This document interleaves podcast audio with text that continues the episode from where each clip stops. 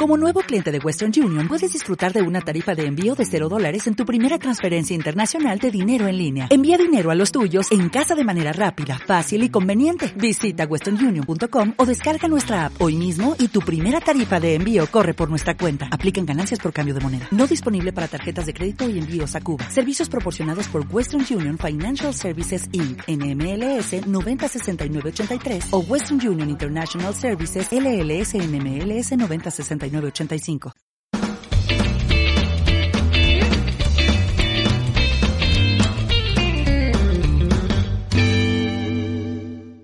Bueno, hoy tenemos uh, con nosotros otra vez a Natalia.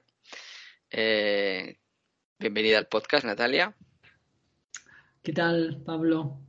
Bueno, creo que, que, sobran las presentaciones, ya que estás en tu casa y, bueno, nuestros oyentes te conocen de sobras.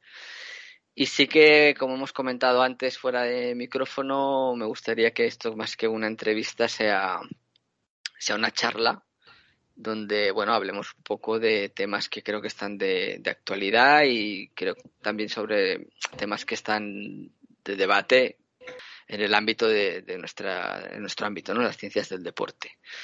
Entonces, lo primero que me gustaría un poco poner sobre la mesa es una serie de artículos que habéis publicado recientemente, creo que comenzasteis ya el año pasado o anterior, sobre fisiología de redes, sobre Network Physiology. Y en esta serie de artículos explicáis las diferencias entre cómo, cómo se trata la fisiología desde un, prisma, una, un enfoque reduccionista, a cómo se debería entender desde la fisiología de redes por un lado y la complejidad por el otro. ¿Qué, qué aporta? La pregunta sería ¿qué, ¿qué aporta esta serie de artículos a la fisiología del ejercicio? Bueno, en primer lugar, gracias por invitarme a, este podcast. Y después comentar que más que una fisiología reduccionista, yo me referiría, que, también, um, clásica, eh, con unos supuestos mecanicistas, eh, asumiendo que estamos eh, delante de una máquina y que por lo tanto ignora toda una serie de propiedades que están vinculadas al organismo como sistema complejo que es y que por tanto la ciencia de redes, las redes son sistemas complejos, puede estudiarla eh, de otra manera, radicalmente distinta, no, fundamentalmente distinta, y eso puede ofrecer nuevos eh, resultados, mejor comprensión de fenómenos relacionados con el deporte, aplicaciones mucho más adecuadas, etc. Eh, entonces, ¿qué, ¿qué, aporta? ¿no? ¿Qué aportan estos, estos trabajos? Hay un capítulo también publicado en un libro online de fisiología del ejercicio. Eh, sobre todo es eso, es esa diferenciación del organismo entendido como una máquina y estudiado en base a la cibernética clásica o el organismo entendido como un sistema complejo, dinámico y complejo y estudiado bajo la perspectiva de los sistemas dinámicos y la ciencia de redes. Entonces, eh, básicamente la, la, la diferencia fundamental es un concepto que sería el de inteligencia biológica, ¿no? Es decir, detrás de esa inteligencia biológica que tenemos los humanos y, que se definiría como esa capacidad de crear soluciones eh, ante retos que se presentan en nuestro entorno, esa, esa inteligencia biológica, mm, de esa inteligencia emanan toda una serie de propiedades que han sido descuidadas o ignoradas por esa fisiología del ejercicio que nos asume a, máquinas sofisticadas.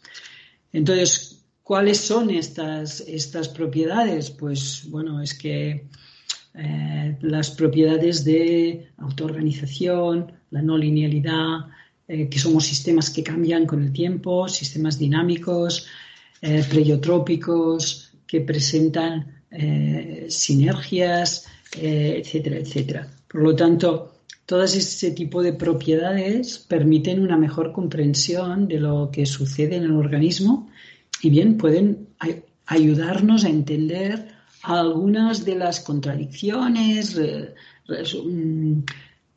para, sí, algunas paradojas que no, son tan fáciles de interpretar desde una perspectiva de la, persona como una máquina.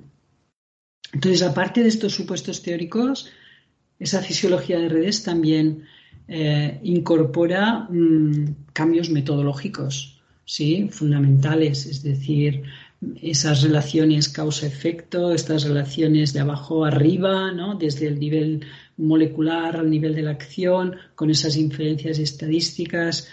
Em, eso mm, cambia también radicalmente y entonces, bueno, las aplicaciones que se derivan de todo ello también. Por lo tanto, básicamente yo diría que eh, eso es lo que aportan estos artículos, donde se explica un poquito con más detalle esto que ahora he intentado resumir brevemente. Muy bien. Yo creo que resumir esto es complicado, resumirlo tan en, una respuesta concisa y breve, porque creo que abarca mucho más, ¿no? Eh, pero sí que me gustaría entrar un poco en el, artículo más reciente, en el último que habéis publicado, que es el, Neurophysiology of Exercise Beyond Molecular and Omics Perspectives, donde ponéis que estas diferencias ¿no? entre, entre el modelo reduccionista tradicional procedente de la, de la cibernética y las ciencias de la complejidad con la teoría de, o sea, con la fisiología de redes, eh, habláis de las ómicas y, sí que es eh, el término omics, ¿no? Utilizáis este término, que sí que me gustaría que lo explicaras un poco para quien no esté familiarizado con él.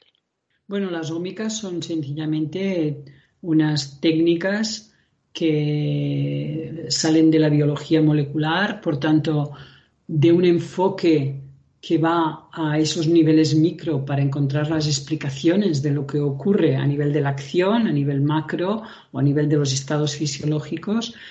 Y entonces mm, eh, lo, que hacen es las posibilidades que ofrecen estas técnicas derivadas de unos avances tecnológicos es comparar múltiples moléculas al mismo tiempo, o genes, proteínas, etcétera. Por lo tanto, estamos la proteómica, metabolómica, eh, genómica, etcétera, al mismo tiempo y sus interacciones.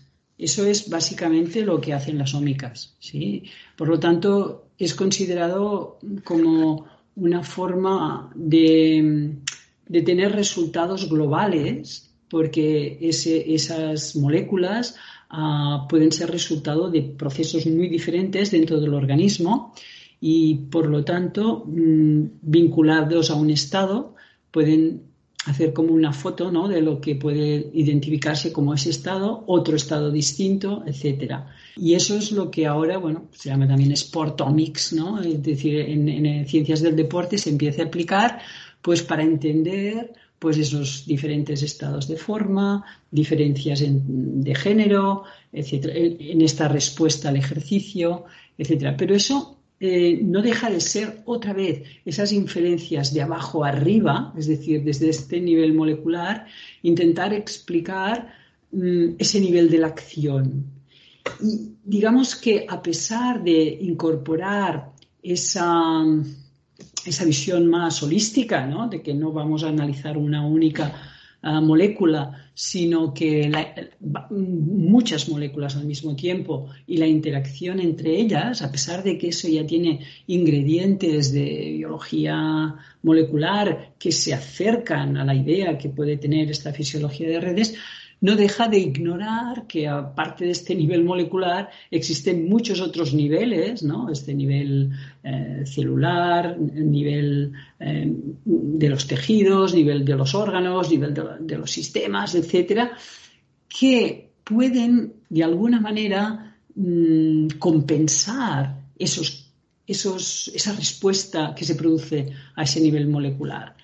Por lo tanto, ignoran que hay unas sinergias verticales, es decir, entre diferentes niveles que pueden compensar unos determinados valores que podemos encontrar a ese nivel molecular, pero vienen compensados a otros niveles. Por poner un ejemplo, unos valores de láctico pueden ser compensados por unos sistemas de amortiguación de ácido eh, por parte de la, en la sangre, en, el sistema respiratorio, en el sistema renal.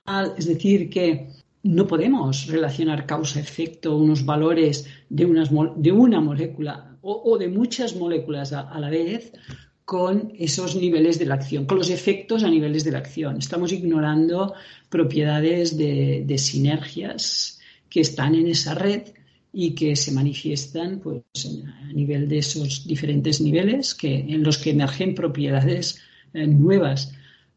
Por lo tanto, ese supuesto de que podemos relacionar causa, efecto o, correlacionar lo que ocurre en ese nivel molecular con lo que está ocurriendo a nivel de la acción, eso es un supuesto que hay que poner en entredicho y que la fisiología de redes pone en entredicho y por lo tanto este artículo habla beyond omics, ¿sí? o en molecular biology, es decir, más allá, yendo más allá.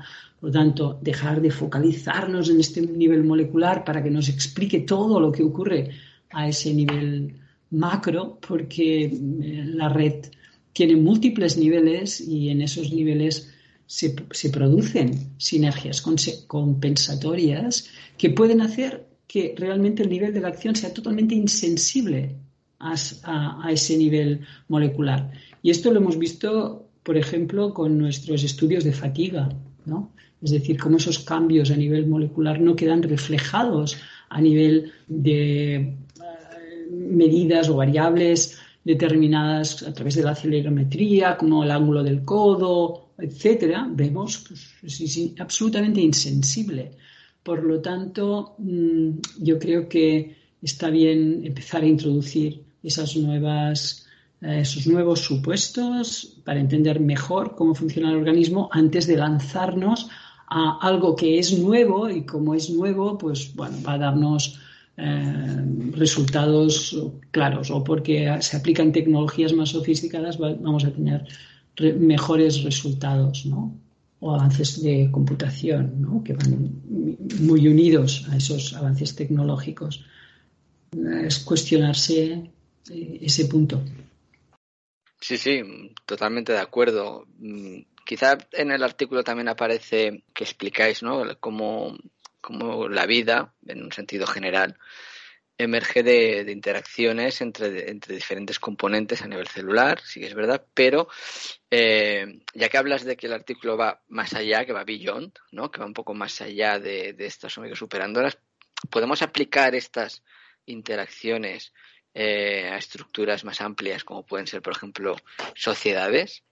bueno, lo que tienen los sistemas complejos, la ventaja que tienen es que eh, tienen propiedades que se manifiestan a los diferentes niveles. Es decir, esas mismas propiedades que hemos dicho que están ignoradas, esas mismas se manifiestan a nivel genético, a nivel celular, a nivel de los tejidos, de los órganos, de los sistemas, de, de las sociedades, de los ecosistemas, etcétera, etcétera. Por lo tanto, por supuesto que de la interacción a, uno de estos niveles emergen propiedades al nivel superior que, están, que no pueden ser explicadas por ningún componente del nivel inferior. Por lo tanto, esto es algo que es tan importante ¿eh? en los sistemas complejos, que están esa red eh, anidada, ¿no? Redes dentro de redes en las cuales a cada nivel emergen diferentes propiedades.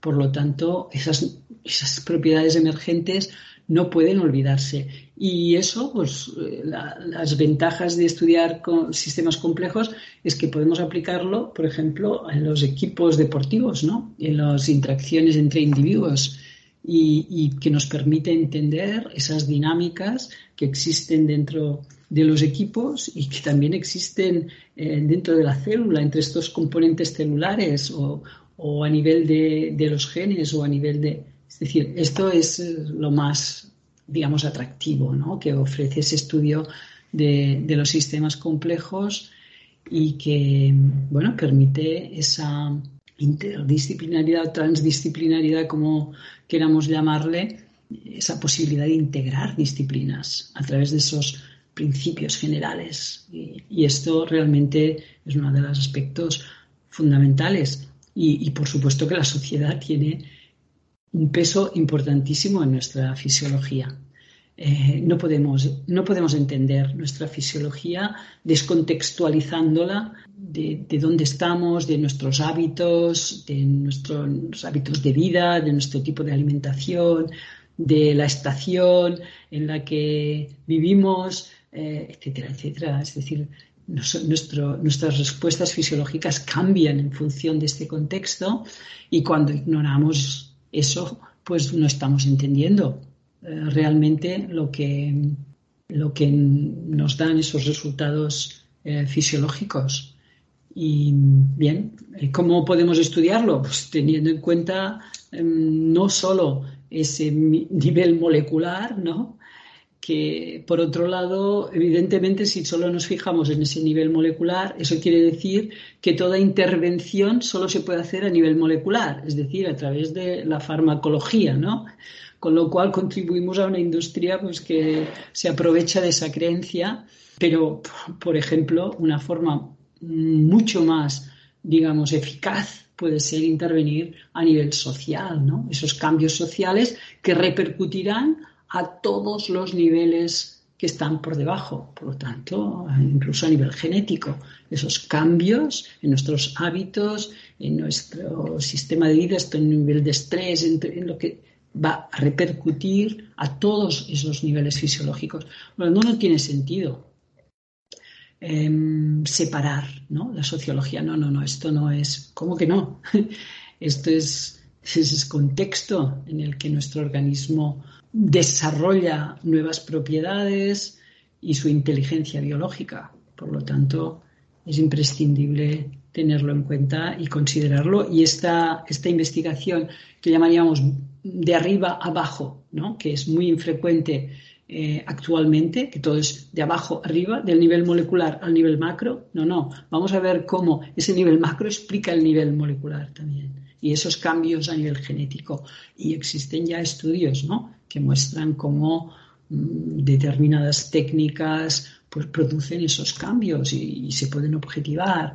Por lo tanto, aquí esa causalidad circular y organización jerárquica de abajo arriba, de arriba abajo, es una propiedad muy importante para entender bien y decidir bien por dónde es más eficaz intervenir para el bienestar, para el rendimiento, etcétera. Sí, sí, totalmente. Ahora estaba pensando eh, porque quizá muchas veces buscamos el por qué la aparición de enfermedades nuevas que anteriormente no o no tenían tan prevalencia o son o son nuevas porque no antes no simplemente no existían. Y obviamos muchas veces el peso que en eso tiene eh, nuestro modo de vida cómo la sociedad impacta directamente sobre sobre nuestra salud. Eh, si miramos mm, indicadores la gente cada vez duerme menos come come peor mm, está sometida a más estrés a más presión y eso al final final, una escala temporal larga va produciendo una, fatiga en el organismo que desencadena en la aparición de estas, de estas, nuevas, de, estas nuevas enfermedades. ¿Cómo, ¿Cómo, lo ves tú esto? Bueno, pues, pues sí, estoy de acuerdo. Es decir, han habido determinadas enfermedades que hemos superado y, la, por ejemplo, las infecciones, ¿no? Es un ejemplo muy claro. La, la penicilina ha sido un descubrimiento que ha, tenido muchos éxitos y a nivel de supervivencia humana pues ha contribuido enormemente. Lo que ocurre es que ahora quizá estamos yendo hacia otro tipo de enfermedades, ¿no? que son las que están muy relacionadas con nuestro sistema inmune, que está altamente penalizado pues, por el estilo de vida que tenemos, por ese estrés que tenemos, por por el uso de, antibióticos eh, para tratar a los animales, también eh, en, las plantas, también. Y, todo esto está deprimiendo nuestro sistema inmune. Es decir, teóricamente estamos más protegidos, pero en el fondo ese sistema inmune necesita un entrenamiento, necesita esta exposición a estas situaciones digamos, eh, más que reclaman de su actividad y, por otra parte, si está deprimido y está poco complejificado, pues tenemos un desarrollo de unas enfermedades mm, con origen autoinmune, el cáncer entre ellas, mm, en el momento actual, que tampoco vemos cómo poder eh, sobrellevarlas de forma clara, ¿sí? Es decir, evidentemente en fases primeras se, se puede frenar, pero la enfermedad metastásica realmente no se ha avanzado mucho, a pesar de esas grandes inversiones que se han hecho en los estudios de cáncer. Por lo tanto, estamos cambiando de enfermedades por los contextos distintos que estamos proporcionando al organismo. Y eso es algo que hay que tener en cuenta. Es decir, además de esa investigación a nivel molecular y a nivel celular y cómo se comporta la célula cancerígena, pues bueno, hay algunos trabajos que, que ya están demostrando cómo la enfermedad metastásica es más eficaz uh, estudiarla a nivel del tejido, ¿no? de, del tumor, ¿sí? de esta organización de esas células en base a un tejido y que de ahí es donde emergen esa, esa migración, ¿sí? que es aquello que no actualmente genera más problemas en esta enfermedad. Por lo tanto, en este caso también yo diría que en la aproximación de la fisiología de redes nos ayuda a, entender que a veces esos niveles meso o macroscópicos pueden llegar a ser más informativos y, y la investigación a esos niveles puede ayudarnos más que simplemente focalizándonos o intentando estudiar fenómenos a nivel celular. ¿no? ¿Cómo funciona esta célula? Bueno, pues esta célula es cancerígena, pero yo tengo un sistema inmunitario que reconoce, la puede neutralizar. Por lo tanto, este es un ejemplo de lo que comentábamos antes, ¿no? de esas sinergias a nivel vertical. Y bien, eso reclama de una mejor comprensión, que yo pienso que sí que puede llegar de la mano de la fisiología de redes y de una buena comprensión mm, teórica de esos supuestos, cambiar esos supuestos de cómo funciona nuestro organismo aparte de todas las posibilidades que ofrece el desarrollo pues, de nuevos biomarcadores. Me parece que hay un podcast eh, donde participa Sergi García que habla que está trabajando en, Network Physiology para mm, ofrecer esos nuevos biomarcadores y la fisiología de redes realmente no solo es aplicable para esto, es también aplicable para entender mejor cómo funciona nuestro organismo. Incluso, incluso eh, desde, desde primaria planteamos que esa fisiología de redes se empiece a introducir para que esa comprensión de, los principios básicos de funcionamiento y sobre todo de, salud de nuestro organismo eh, se puedan entender mejor, no en base a un buen corazón, a unos músculos, a un sistema nervioso que se estudia por separado, sino algo, que está interactuando con unos principios que se reproducen a múltiples niveles en otras manifestaciones eh, que no son solo la fisiología, pero que también es cómo funcionan los ecosistemas, cómo funciona la sociedad, etc. Por lo tanto, eh, se reclama de un cambio a nivel educativo del enfoque de esta fisiología. Has hablado, has hablado de, una intervención en, primaria, que es decir, en, educación primaria.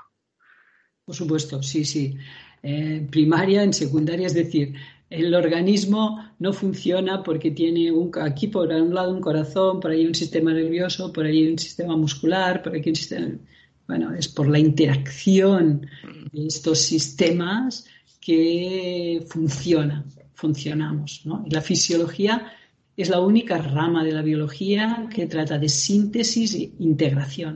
Por lo tanto, no puede ser explicada de esta forma fragmentada en la que no podemos llegar a entender ni por qué nuestro rendimiento es más alto o por qué no, esto no lo explica ningún componente, lo explica la coordinación que hay en esa red, las sinergias de esa red, que son las que van a garantizar tanto el rendimiento como nuestro estado de salud o como nuestro estado de todo lo contrario. Por lo tanto, para entender bien cómo, cómo y prevenir la enfermedad y, promover el estado de salud, es fundamental entender, entender cómo funciona este organismo en base a esas interacciones, propiedades emergentes, autoorganización, etcétera. Sí, esa estabilidad dinámica, cómo se puede conseguir, ¿no? Cómo, cómo se pierde, etcétera. es muy, muy, muy interesante. Ahora has hablado del, del podcast que, de, de, Sergi García, que él hablaba de biomarcadores y, y, hay un aspecto que poco relacionado que me gustaría preguntarte y es ¿por qué no tiene mucho sentido, que algunas veces eh, este tema también se ha hablado, por qué no tiene mucho sentido referirse a medias grupales para generar, generalizar resultados a nivel individual? Bueno, estamos muy acostumbrados ¿no? en fisiología del ejercicio eh, tomar muestras grupales, mm, calcular medias, desviaciones estándar y esos valores medios son los que se infieren no solo a la población, sino a los individuos. Y claro, aquí es donde uh, estamos cometiendo un error basado en un supuesto fa falso, y es decir, que somos homogéneos, ¿no? que toda la población tiene las mismas características y todas esas redes responden de la misma manera, y esto no es así. Entonces, eh, estamos muy, aceptamos de muy buen grado eso de que de este individuo promedio, ¿no?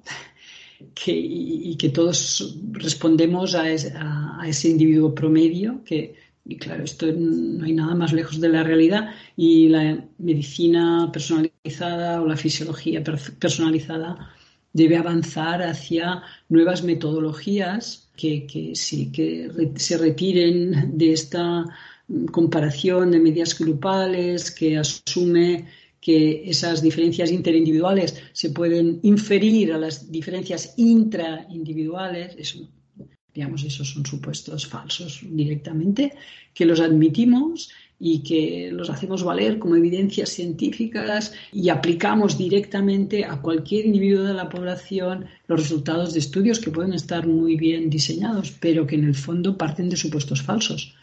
Entonces, os recomiendo la, lectura de ese libro sobre, de Todd Rose sobre The End, of Average. Ah, se acabó con las medias o no sé en castellano exactamente, ahora no me acuerdo cómo, cómo es el título de este libro, pero es muy recomendable. Todd Rose. Sí, sería esto, ¿no? El final de las medias, de, la media. Se acabó, se, se, acabó el promedio, algo así. Ah, el promedio, sí. Se acabó el promedio. Por lo tanto, eso que es tan importante aún está escasamente aplicado a, las ciencias del deporte en general, hmm. la fisiología y las ciencias del deporte en general. Entonces, sí, debemos dar un paso adelante y, las metodologías que propone la fisiología de redes van en ese sentido. Entonces, um, o sea, ¿cómo, ¿cómo, tratamos entonces los, los datos si no es, o sea, si vamos a comparar grupos o si, vamos a, si queremos generalizar, ¿cómo, ¿cómo tratamos los datos?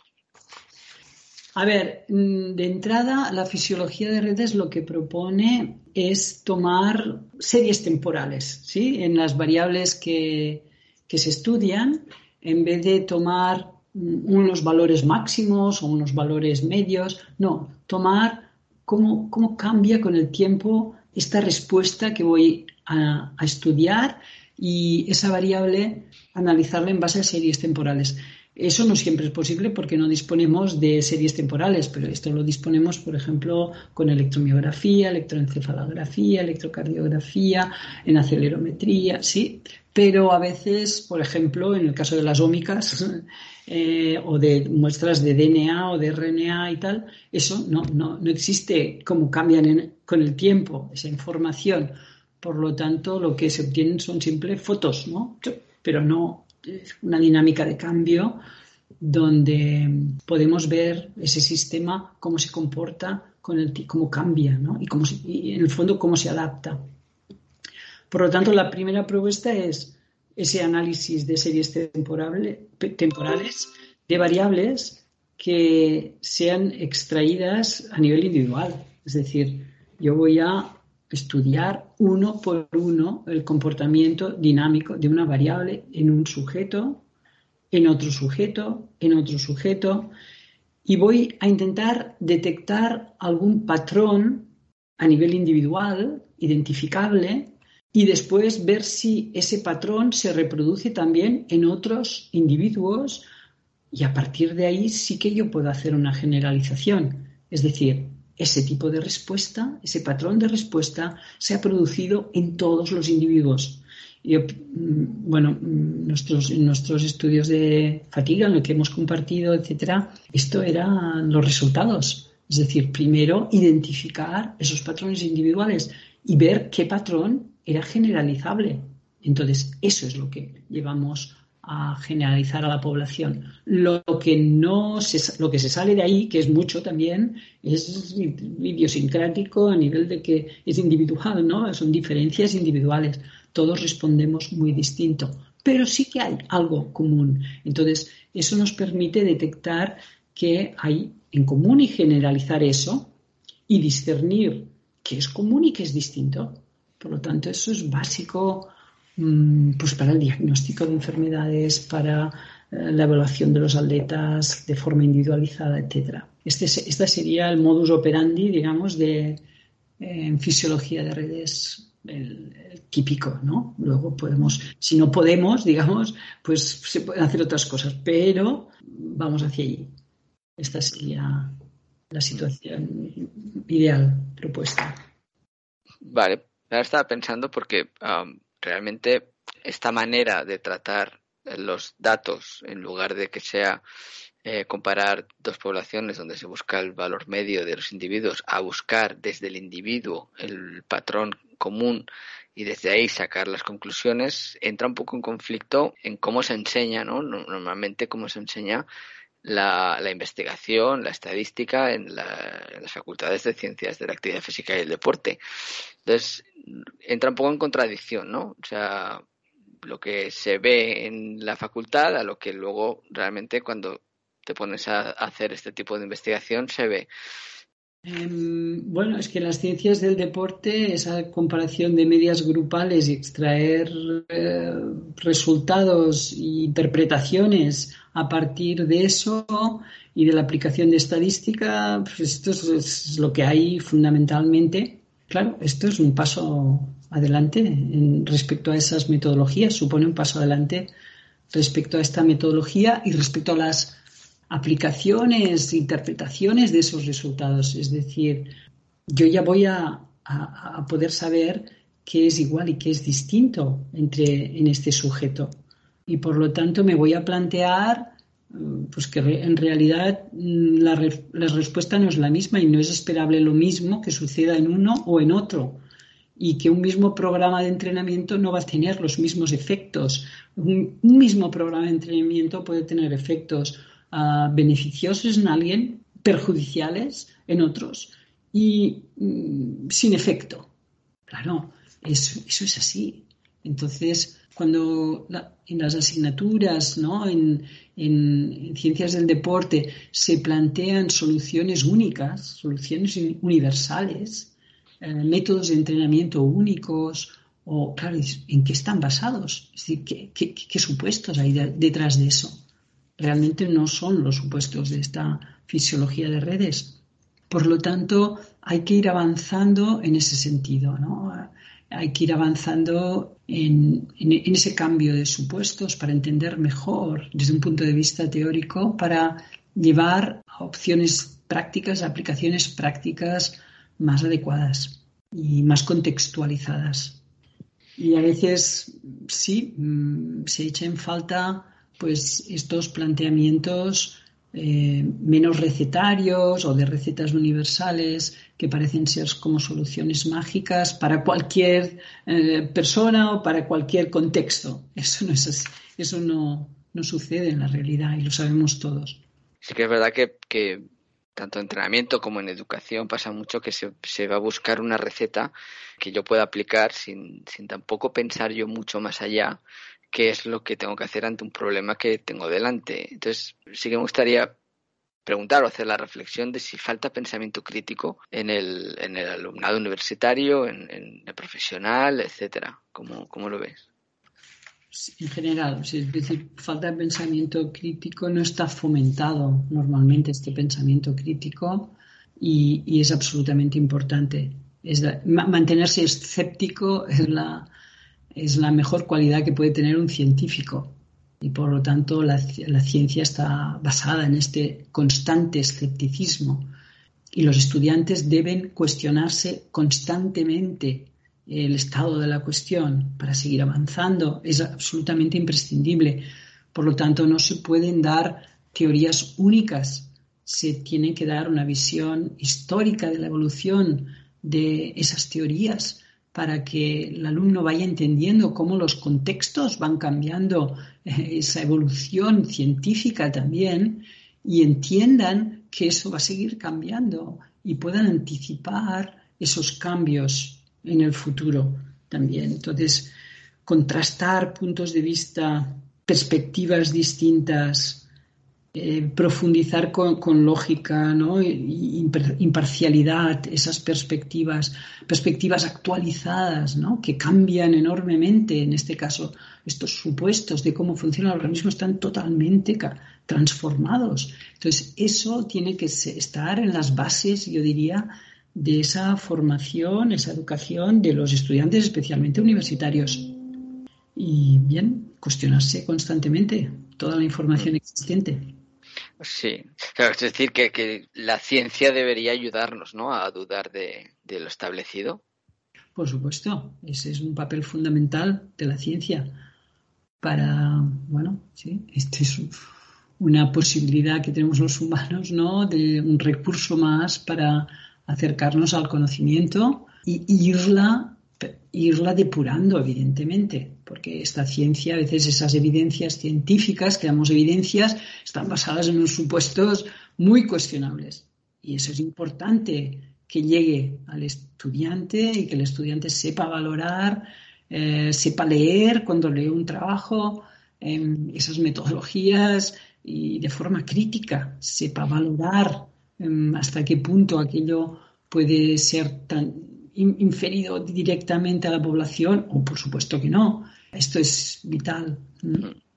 Es decir, que la ciencia también se podría considerar como un sistema que evoluciona en el tiempo. Es decir, no, es lo mismo la, ciencia que se ha hecho en los años 30, 40, 50, la que se hace hoy en día. Eh, requiere de unos supuestos y requiere de unos problemas con y, unas, y dar soluciones a unos problemas que antes no tenía. Y, no está desvinculada de intereses económicos, de interés, ¿sí? en absoluto desvinculada de todo lo que está alrededor nuestro, ¿no? Que genera nuestro contexto, es absolutamente contextual. Y eso, pues, es importante mm, verlo de esta manera y no considerar que es la nueva religión, ¿no? Es la nueva religión de estos tiempos. Pues no. Así que ya un poco para ir acabando, para no robarte más tiempo, eh, como profesora universitaria que tú eres, eh, ¿cuáles serían, en tu opinión, los pasos que, se debería dar, que deberían dar los estudios universitarios de ciencias del deporte en el futuro? Uf, esta es una pregunta un de responder con brevemente. Yo diría que mm, en, los, en las ciencias de actividad física del deporte se da demasiada importancia al conocimiento experiencial y poca al conocimiento científico y sobre todo con bases actualizadas. A este nivel yo me, referiría a la ciencia de los sistemas complejos como una forma de integrar disciplinas en este ámbito de las ciencias del deporte. Es imprescindible, no podemos entender ninguna manifestación deportiva si no es de forma pluridimensional, mm, en la que intervienen factores mm, de múltiples eh, ámbitos. Y, pero ¿cómo se integra todo esto? ¿no? Esta es la pregunta. ¿Integrar qué es? Bueno, pues mira, los alumnos eh, tienen asignaturas de sociología, psicología, fisiología, biomecánica y esto no sé, esto, esa pluridisciplinariedad no garantiza ninguna integración. Entonces, esa ciencia de los sistemas complejos sí que ofrece unos conceptos, unos principios generales para la comprensión de procesos en cualquier ámbito de estudio. Y eso es algo muy especial y que mm, lo pongo en valor porque creo que los estudiantes deberían tener formación en estos principios para poder realmente integrar conocimiento en ciencias del deporte. Y a partir de aquí también, obviamente, esas disciplinas pueden incorporar información detallada de esos procesos. Por lo tanto, esto no excluye que el alumnado tenga acceso a información eh, disciplinar mm, aumentada, pero una vez se entienden, eh, hay una comprensión de esos procesos dinámicos que son tan comunes a cualquier nivel de organización de la materia y en cualquier disciplina. Eso me parece que debería estar presente entre el profesorado, en los planes de estudio y, y así permitir que el alumnado tenga posibilidades de integrar conocimiento cuando se enfrenta con temas como la fatiga, las lesiones, el alto rendimiento, eh, el abandonamiento del deporte, etcétera, etcétera. Eso no se puede solo estudiar en base a la teoría de un científico o de otro científico concretamente o de un autor, etcétera, sino yo pienso que tenemos actualmente la oportunidad de una, ciencia de, rango muy general, que es esta ciencia de los sistemas complejos que encaja muy bien con el estudio de estas manifestaciones del deporte. Y yo pienso que el profesional debe ser eso, ¿no? Un profesional muy formado para una comprensión del comportamiento motor, del comportamiento humano, comportamiento social. Eso es básico para que sea un gran entrenador, entrenadora, para que sea un gran educador, para que sea un buen gestor. Es, absolutamente imprescindible. Y bien, mm, me parece que hay que dejar un poco más de lado ese, ese perfil de técnico para los universitarios, concretamente que a veces en, el que se enfatiza em, demasiado, yo diría, ¿no? con un número de horas de práctica de determinados deportes, porque en el fondo eso, un educador físico, por ejemplo, en, la clase de, primaria o secundaria, puede utilizar a cualquier alumno para demostrar un movimiento que ella o él mismo no pueden hacer. Es decir, hay múltiples formas, ¿no? Hay que Mm, focalizarse tanto en esas técnicas correctas que, bueno, que nacieron un día porque alguien las hizo, era efectivo realizándolas y que se perpetúan como soluciones universales. Eso yo pienso que va careciendo de, sentido y es bueno que sea reemplazado por, por teorías potentes de, rango muy general que no son únicamente propias para o aplicables al deporte, sino a múltiples disciplinas científicas. Se tiene un cambio en este profesional para revalorizarlo y para darle oportunidades de innovación y de mejor comprensión, porque siempre una mejor comprensión supone una mejor aplicación práctica. Y esto es lo que, bien, esto es lo que me parece que deberían dar de sí los estudios universitarios o los cambios que se puedan dar para avanzar, para seguir avanzando en el futuro. Muy bien, sí, creo que, que, va, a haber que picar piedra, como se suele decir. Ahí. Pero bueno, muy bien, pues no sé si quieres añadir alguna cosita más o, o lo dejamos aquí. Nada, un placer compartir contigo, Pablo, como siempre, y con todas las personas interesadas en estos temas que has, venido a tocar, que me parece que son fundamentales para, la profesión y para, y para la vida. Sí, yo que también creo que ha quedado un, un episodio bastante global en donde hemos tocado cosas bastante aplicables que pueden parecer en un, en un sentido muy generales, pero que creo que que son bastante aplicables, como bien dices, a la, a la vida. Pues muchas gracias, Natalia, por tu tiempo y por haber eh, contestado las preguntas. Y nada, mucha suerte en lo próximo que venga. Y nada, aquí a ver otra vez si podemos tener otra conversación de este estilo, ¿vale? Gracias, Pablo. Hasta pronto. Adiós. Adiós.